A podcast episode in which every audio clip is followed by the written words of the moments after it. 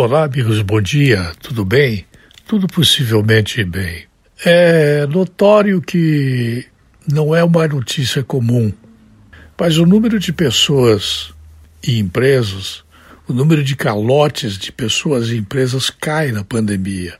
Sim, eu falei cai, não aumenta. Os analistas estão temendo uma explosão na inadimplência a partir do futuro com o fim do auxílio emergencial.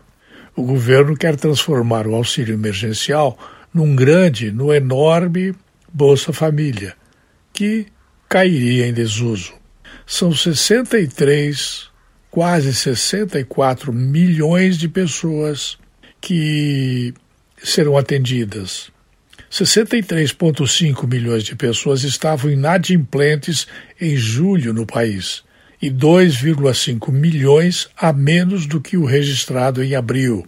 É uma notícia boa. Para quem vive do noticiário que parece que planta mortos todos os dias e dá ênfase ao número de mortos, sem que seja relevado o número de pessoas que foram salvas, que foram recuperadas, Dizer que o número de calotes de pessoas e empresas cai na pandemia é uma ótima notícia. É importante considerar no olhar das pessoas no futuro.